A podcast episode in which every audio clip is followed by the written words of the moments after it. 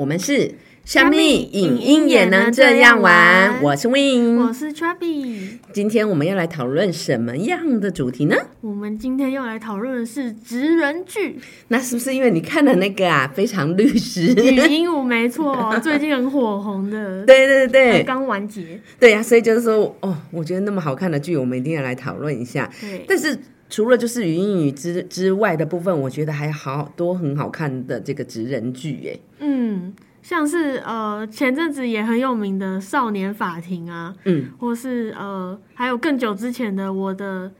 呃。遗物整理师哦，对对对对对，我觉得遗物整理师他算是比较特殊的一个行业这样子，对。但是我觉得其实职人剧可以探讨的范围真的很多哎，因为每一个职业都有它不同的面向，然后也都有它的辛苦之处这样子。啊，讲到职人剧，我觉得一定要找我，而且要多谈几集。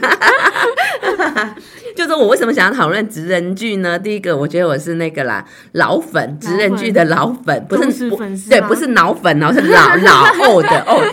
强调一下，对对对，对是老。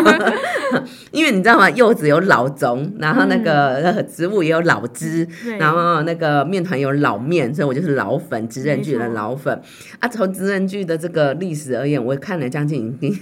不好意思讲，快要有二十年了。哦，真的是很有经验呢。对对对对，就是说，我觉得职人剧好看的部分的话，就是说，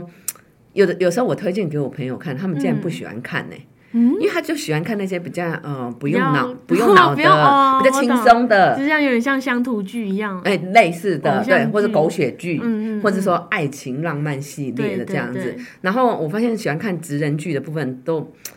都。比较有个性，嗯，或是有时候个性有点古怪，对，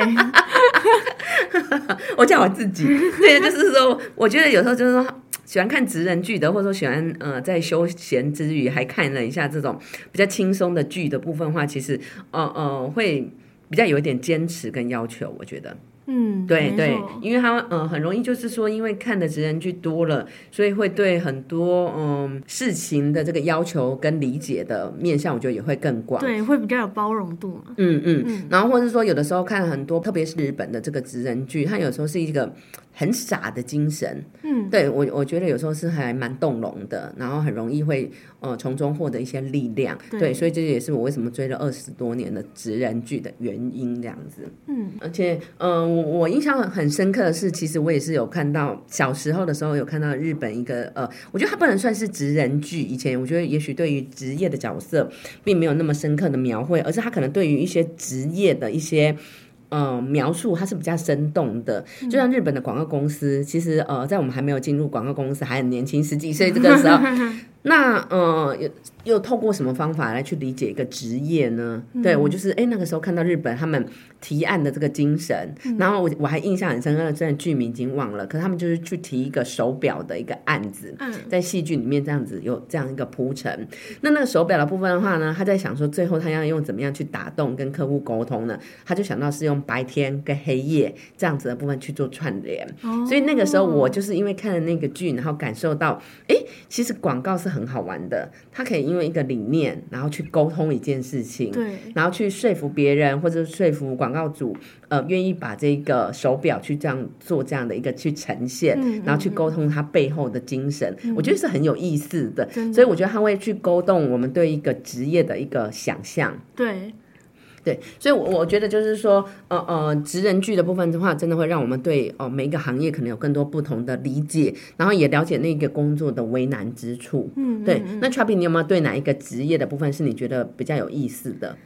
呃，我觉得职人剧影响我最深的，应该就是呃看完真的会有更多的，就是像刚刚说的，会有更多的呃理解跟包容度嘛。然后呃。像是我们平常呃早期的一些偶像剧都是比较那种有梦幻泡泡，但是近年来台湾就出很多职人剧，那在观看同时又会觉得说像是在看一本精华的小说，就是看的同时会觉得有趣，但是又可以吸收一些知识。然后像是我们很容易被拿出来讨论的职业，就是呃急诊室的，就是那些护士小姐，很常会被认为说，呃他们态度就是比较冷血一点。但其实透过职人剧，我们可以比较理解说，就是因为他们需要有高强度的判断能力。然后还有果断的解决事情的能力，所以需要这些反应。但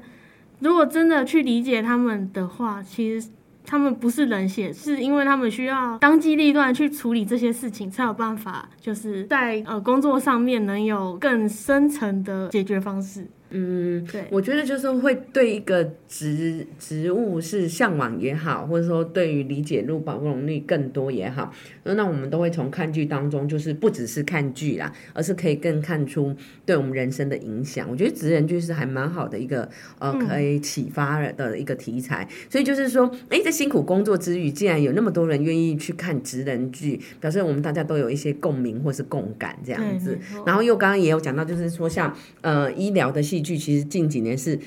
呃很受欢迎。当然疫情之下，医护也是非常的辛苦，可是也透过之前就已经有非常多大量的这个。呃，医疗的戏剧的部分，真的也会让我们就是说，等一下可以来一一的来讨论。不过我想要先讨论就是最近比较夯的这个呃律师与影音的部分。c h a b 你这边的想法是什么？这个这一部一出来，我我就对语音对他充满的幻想，因为光是他们的片名就已经觉得他拿直接拿女主角的名字去当片名，就就会觉得说呃，一定就是有它的意义在嘛。我觉得它的题材跟它的整体的设定是还蛮有意。思的，它才能够呃夺下 Netflix 将近四十天的冠军。对，没错，收视冠军。然后只要听到《非常律师语语》，就会知道他的非常的一个经典的台词，就是我叫语音语，正着念倒着念，听起来都一样。黑吃黑，多伦多，石榴石，文言文，盐酸盐，语音语。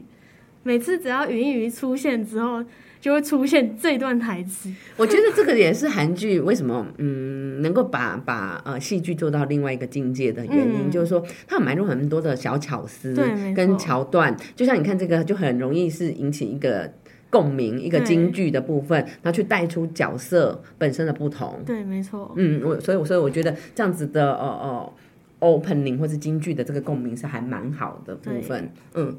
然后呢，我觉得它。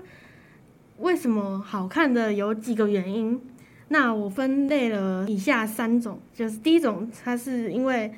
打破以往的风格嘛，然后它的人设反差也让人很惊艳，然后它的整部剧是以屯金的异想世界奠定疗愈可爱的风格，然后加上人物设定天生有半自闭症的障碍，但是那时候我当时一看到他以屯金去当人设，我就觉得。是非常特别，因为我之前有研究过金鱼，它其实是一个非常孤独的海生动物，因为它它发出的那个频率是一般人都听不到，因为太高了。但是特别是它的频率，有人去研究，就是说它的那个发声频率是五百二十赫兹，所以是一个既浪漫但是又寂寞的动物，所以。我觉得他拿金鱼去当这个角色的一个模拟，是一个很好的方式。嗯，我觉得可能也是编剧或者说他们在做设定的时候有做过一些调研。嗯嗯，就是说像他发出的这个呃音频，尤其他那个虽然巨大，但是孤独。对，但是没有人听得到。嗯嗯嗯，所以也有可能就像云影这样子的一个角色的设定，这样子，他看起来是很很。呃，开朗或者说看起来是很可爱的一个一个这样子的一个女主角的设定这样子，但是他又让她有点类似犯自闭症这样子的一个特质特征，孤单的感觉。嗯，然后再再加上她要呃跟律师通常这样以往我们既定是强势的角色去做连接，我觉得这个反差感就有出来。对，没错。他这个反差感一大的话，就会让人家想要去呃。追下去，想要看下去，这样子，没错，嗯，所以我觉得就是说，嗯，这样子的题材的部分，其实他们挑战的幅度是还蛮大的，尤其韩国又是一个很爱追求一致性的，很非常非非常压抑的一个共同的文化，我觉得他们就是。追求这种共同的一致感要很高，对。可是近几年部分其实有很多的突破，突破，嗯，不不论是在呃非常律师语音语的部分，或者说像嗯这个遗物整理师的部分，然后或者说像呃少年法庭，我觉得他们的题材也是越来越多元。嗯，没错，感觉他们有想要往这一块，就是让大家特别去重视这一块，所以把这些题材说出来拍。啊，你只能一说，嗯，会针对就是说可能一些社会性的问题，对，或者是说，哎，可能呃，大家不一定要一样，嗯嗯，或者是说整体文化的部分，也许可能接纳度或是说呃共鸣度的部分，可以在更哦多元的面向。对，就是不一定要大家都往同一个方向，就是我们应该往更多更广的层面去看。那我觉得我自己在看云音语的部分的话，我觉得它的细节是很用心的，然后场景也非常的考究。对对，就是说，呃，在拍一个戏，为什么好看的部分，其实。它不会顺着我们想要的认为就是往这样子走，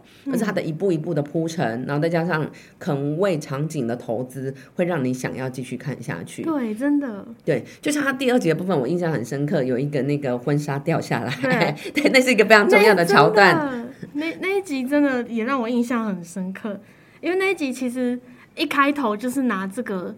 做开头，所以 open 让对让人家就会马上印象深刻，就是目光直接。往那边被吸住，嗯，而且那一幕其实也没有花很多的时间，但是因为为了呈现这种婚纱大排场，对大排场的感觉，所以也花很多呃美术上啊人物上的一些编排。所以就是说，我觉得是说，虽然只有出现短短的可能三五分钟不到这个场景，可是我觉得因为它是呃戏里面很。大的一个重要点啦，因为婚纱掉落引发了后面的这个相关的情节，所以他们是很愿意花心思在这个不到三五分钟露出的这个画面，然后去做这样的铺陈。我觉得一样，回到刚刚讲的用心，所以反差感是出来的。嗯嗯，对对对对，如果没有前面的这三五分钟婚礼的这个画面，那后面的延伸的情节就比较不会那么紧扣跟环环相扣。对对是。对，所以所以我觉得就是说，呃，因为为了小场景，然后去做一些呃不同的投资，会让这个戏的部分很精彩。对对，会加分很多。嗯，然后再来呃，我想提到的第三点就是他们的新旧搭配也很和谐，然后有很多意想不到的剧场，像是女主角蒲恩斌类型化的演绎，还有跟其他配角相辅相成的推波助澜下。整体从消除歧视的观点切入，所谓的异己、天才等关键字的堆叠，女主角的演技跟呃私底下差异很大，所以会让人家觉得她在戏里面好像真的就是这样的人，但其实她戏外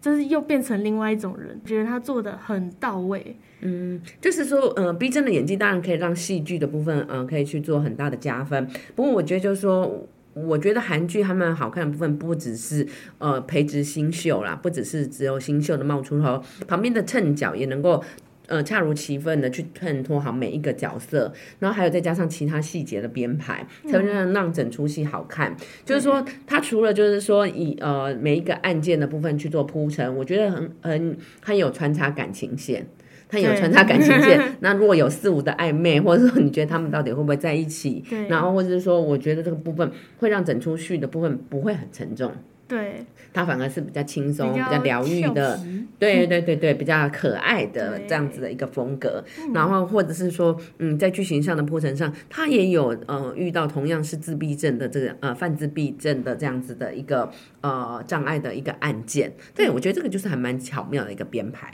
这部戏的小彩蛋就是这部戏在一年多前就是准其实是要拍的，但是因为呃导演为了想要找。就是他的宝藏女孩，就是 他们只想要找这个女主角，但是当时因为这个女主角有接了其他的戏，所以他们为了这个女主角又延了一年才去拍摄。我觉得这是这也是呃导演对演员的一些信任，就是看完这部戏会可以了解为什么他这么坚持要找这一位演员。就是呃，选到对的演员是能够让戏剧的作品是呃好看的，然后值得等待的，然后他觉得呃慧眼相中他，然后适合去呈现跟表演这个角色。嗯嗯，对。OK，嗯，我觉得讨论到好看的这个呃韩剧的部分，除了嗯这个余音余之外的部分，我觉得《少年法庭》《少年法庭》也是前阵子我觉得好看的这个呃韩剧之一。这样子，《少年法庭》是有这个呃金惠秀，然后我觉得他是每次我都常常。有时不时会上网搜寻一下，然后 Google 一下他的名字，看看他到底有没有新作，然后期待他是每年每年到底有没有什么新的作品这样子。我觉得是那个程度，因为他的演技真的会让人家很生动这样子。然后哎，结果一查，好不容易金惠秀有《少年法庭》这个新剧，就是让我忍不住就连夜看完，对，连夜看完。那金惠秀的部分话啊。绝对不能够少提，就是《信号》这一部哦韩剧的部分。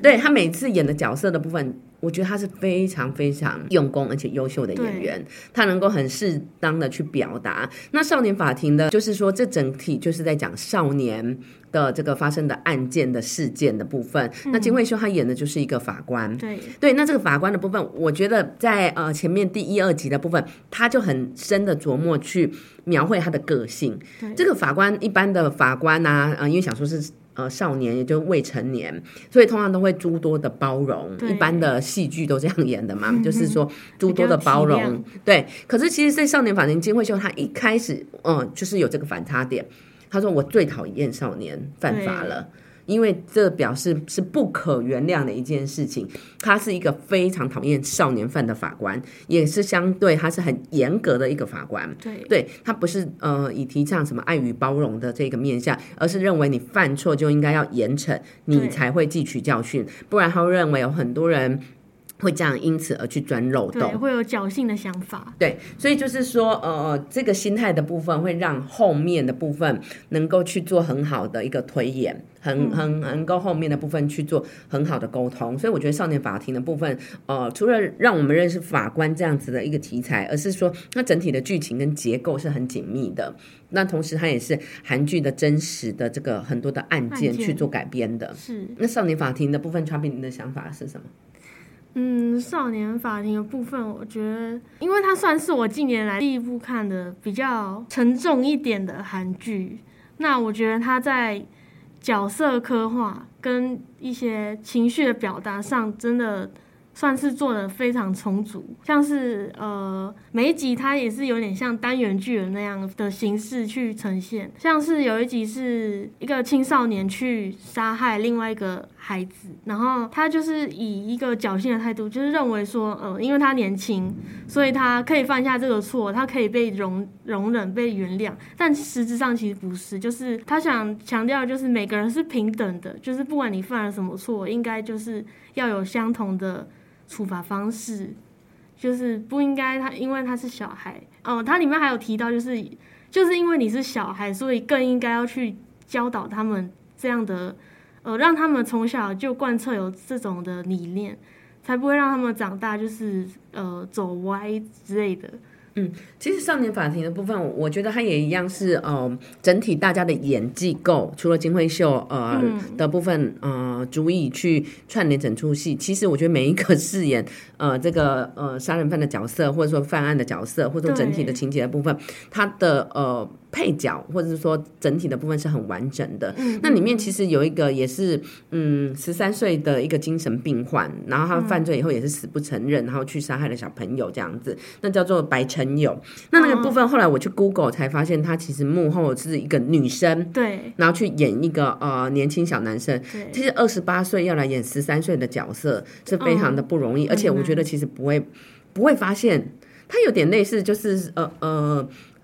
演十几岁，然后不会有违和感这样子的部分，很很融入。对我觉得这个也是蛮创新的一个手法，他去。不是手法，而是说，哎，可能觉得发现他有这样的特质，然后适合来去呃演这样的角色，所以年龄不会成为演员的最大的限制。对，没错，那另外的部分的话，其实我觉得里面的部分是呃，透过一个一个呃不同的观点，呃，有人是以少年犯初犯应该要轻放，有人是认为应该要重惩，有人认为就说其实是要看当时的情节。我觉得那都是对于法官这个角色，他心中必须要要把持什么样的观点，都是做一而再再而再的考验。那其实法官这个角色，他真的，嗯呃，办案或是找寻线索的，通常是警方，可是法官他却要依照这些很厚很多的资料，一层一层而去去找出真相。对、对，所以金惠秀他一开始的时候就是把所有的档案都推过来，然后必须要花可能三天三夜的部分。如果你真的要找出蛛丝马迹，然后一一去核对的部分，所以应该是说，嗯、对于一个职人剧。或者说，对于一个角色的描绘，我们都可以看到每一个工作的辛苦之处，或是异于常人之处。嗯。我觉得那个就是呃蛮好的一个体悟，这样子。那刚刚讨论完了韩国的，那接下来就是要来讨论我们台湾的剧，要支持一下台剧。然后最近也是一个很火红的医疗剧，就是村里来了个暴走女外科。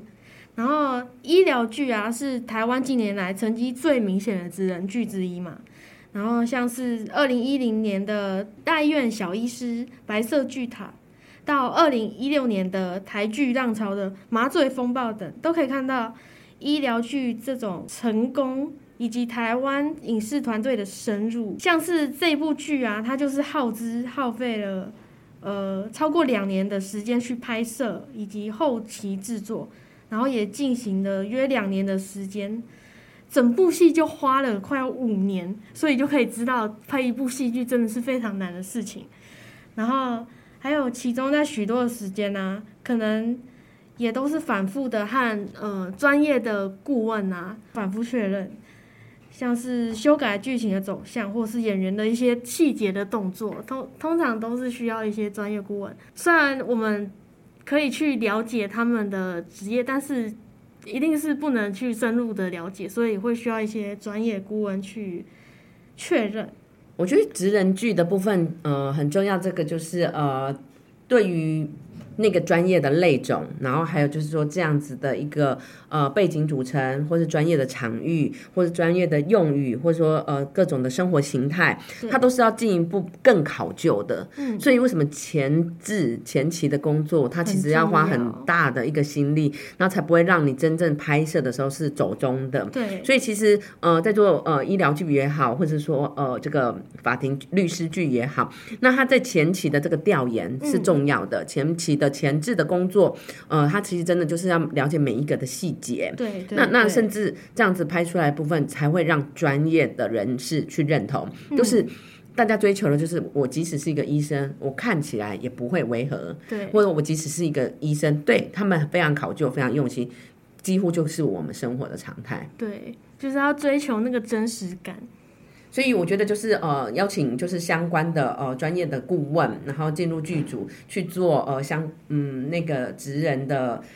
说明也好，理解也好，然后呃让整体的演员的走向或是说表现，然后还有场景，然后或者说甚至的这个流程都能够更符合这个职业感，对，那才是职人剧就是说必须追求的。没错，而且这一部剧当时在拍摄的时候，其实刚好遇到疫情嘛。所以，因为它是医疗剧，所以那时候因为疫情，就是很多医院都没有办法借，然后他们最后想出来办法，就是自己搭建一个医院的场景。嗯哼。所以我觉得这也是呃一个变通的办法，就是你拍什么剧，就是不一定也要到那个现场。那其实看他的戏剧当下，也不会认为说呃那个景是搭出来，就是他们也很追求那个场景的真实感。嗯，其实搭景的部分的话，嗯，除了用搭景的方法解决，嗯，像之前麻醉风暴的部分，也也是，嗯，台湾好看的戏剧之一。那麻醉风暴的部分，它除了麻醉风暴一，还有麻醉风暴二，对对对，然后是由呃黄建伟、吴康仁的有精彩的飙戏的过程。嗯，对，其实我觉得为什么像。白色巨塔啊，或大医院小医师的部分，或者说像麻醉风暴，这有很多的医疗相关的戏剧的部分，会那么让人家觉得好看的原因的部分，就是说大家对于这个医院拍摄的场景的部分，其实都还是各科都有不同的专业。你看，像麻醉科有麻醉科会遇到的问题，啊，内科会有内科遇到的问题，对对对对，或者外科 或者急诊室医生，他的题材其实是蛮多元的，尤其各科又有各科的专业。所以，呃，这样子就是说都可以去看，嗯，不同的面相。嗯，我印象也很深刻。我我看那个日本的部分，还有一个是，嗯，就是它是 nine one one 紧急诊疗室，类似这样子。它立刻有一台变形的车，然后就要推到哪里去做手术。对，然后就是说，呃，我觉得这个也是，呃，它就等于是医院相关的题材再去做改编跟进化，或者一台直升机开到哪里又去做远端的医疗救护。对，所以就是说场景的，呃。呃，医生的那个精神是一样的，但是他还是有很多各科的专专业的内容可以去做变换之外，那同时，例如说像麻麻醉风暴，它其实不只是探讨就是医院的部分，它还有探讨医疗纠纷，嗯嗯，它还有探讨就是呃人球医疗人球被踢来踢去等等，更多整体医疗环境面临的议题，对，所以我觉得其实它衍生的题材是很广泛的，嗯。那还有像是呃，我觉得像白色巨塔，不论是那我比较喜欢的是日本版，日剧的版本实在太经典了。我还记得那个时候，我是每天都要回家去赶快赶着看这个有准时收看。对对对对，因为我觉得 它是精彩耶，真的是精彩。它是小说改编的，可是戏剧的部分帮它的那个张力做了很大的一个呈现，而且我。就是他的好看是连我爸那个固执的人，我们两个会一起追《白色巨塔》这个这个剧，那我爸爸就会觉得说，哎，他拍的真的很好，嗯，因为他要把唐泽寿明跟江口洋介，呃，对不起，呃，唐泽寿明跟江口洋洋介的演的这样子的不同医生的个性，然后内科外科医生的这个霸气感觉，然后或是说在医院里面勾心斗角，嗯，对，然后还有权力争夺。还有医院事务的这些衍生，那甚至跟政商勾结，就是它整体的剧本是很复杂的，是一个很庞杂的一个。线，然后有政治现金啊，对，所以为什么白色巨塔好看的原因，就是在于剧本的部分，呃，有非常非常多的故事线，对，然后很多的主轴，然后还有很多人心面的一个描写，对，对，对，对，所以我觉得这个就是，嗯，他不，我觉得他已经跳脱出了，就是说，呃，只是讲医生这样的，对他讲了很多的层面，对他他讲的层面的部分是其实是更深，然后是一环接一环的，对他其实一开始看的时候你会觉得有点复杂，因为人物的。线太多了，然后还有他要探讨的内容，呃，其实真的蛮蛮多的。可是你再看一次，你又会有不同的感受。你再看一次，对你又会觉得哦，原来哦，为什么这个角色他会这么想，或者原来这呃之中的权力的纠葛到底是怎么样？这样子，嗯嗯嗯。就像在不同年纪，就是重复看一部电影，就会有不同感受。对对，因为经历就不同嘛，嗯，所以你就会更深入去了解，说哦，他这个剧哦，其实是想要跟你说什么东西。嗯嗯，对，所以我觉得就是说，呃，医院的呃这个戏剧的部分的话，我也很呃推这个白色巨塔的日本版，非常好看。嗯，那在医院戏剧或者说其他戏剧的部分 c h a p 想要推荐的是什么呢？还有一部是也是算经典的。它叫天才妇科医，然后他是林野刚饰演的妇产科医师，然后他就是呃形象就是虽然平常头发很乱，但却是一名充满温暖热情的妇产科医师，而且他私底下会定期到酒吧戴上假发，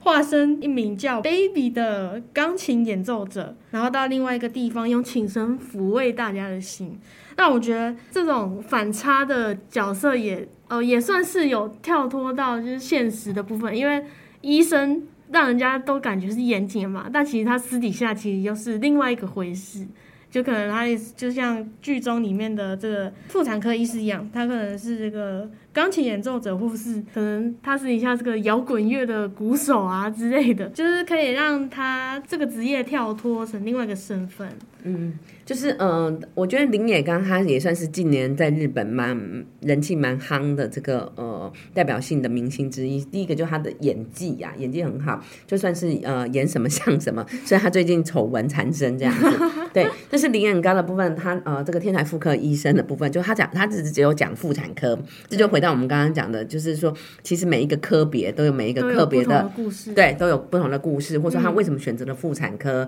那也有其中背后的原因。那我对这出戏有一点点感。感感觉有一点点感情是那时候我怀孕，真的不知道要看什么题材的东西，对，然后不适合看惊悚的或什么的部分，所以就是说，哎，那就呃呃，好，那就看一下妇产科，对对对对对，所以我到现在还记得，哎，那个呃，划着手机在那边熬夜看剧的那个感受，对，就看一下妇产科到底会发生什么事情，哎，果然被推进产房的那时候就觉得，哦，好熟悉啊，好希望医生也像，好希望医生也像林野刚那么帅。现实总是残酷的，对对对对，所以就是说，嗯，每一个科别的确都有它的那个呃难处，就是说，像真实生活中的部分，那个妇产科医生，你知道是要随口随到哎，哦哦，当这个孕妇不管发生什么事情，你你可能正在。打球，你就要随时就要回去耶。对，那你你你可能嗯，就是说好不容易有哦这个难得的假日，你又一接到对产妇产妇要生了，或者说什么什么胎位不正，你又要赶快回去。我觉得他他这个部分是描述的很蛮蛮鲜明、蛮清楚的这样子。那嗯，我觉得就是说，除了嗯刚刚我们讨论的部分，还有呃很多很多相关的题材，例如说像嗯白色巨塔之外，那还有救命二十四小时，或是呃天才啊。女一派遣女一 X 的部分，然后还有说像一龙啊这种经典款的部分也是要。呃，下次追一下这样子，对，然后所以我觉得好看的这个呃医疗剧的题材，或是说很多像律师、法官的这个题材的部分，我们就可以先探讨到到这边。如果下次你还有什么想要听不同的职人的类别的部分，欢迎跟我们一起研究，还有一起分享哦。下次想要讨论的部分的话，你觉得会有什么啊？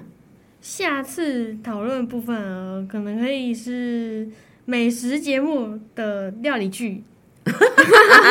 反差太大了啦，差别反差太大了。因为我很爱吃。嗯，我觉得除了就是说，呃，这个。职人剧的部分的话，还有很多的面向，它真的是透过一层一层的环环相扣，就像我们刚刚讲到白色巨塔里面的这个紧密的剧本的结构，或者说深度的调研，然后对于一个东西用心的追求，然后还有就是说，呃，它的考究、前置的考究以及场景的设定，那都是因为这几个原因才会让戏剧那么好看。对，嗯，所以呃，想要。继续跟我们一起追剧的，千万不要错过。虾米影音也能这样玩，我们下次见喽，拜拜，拜。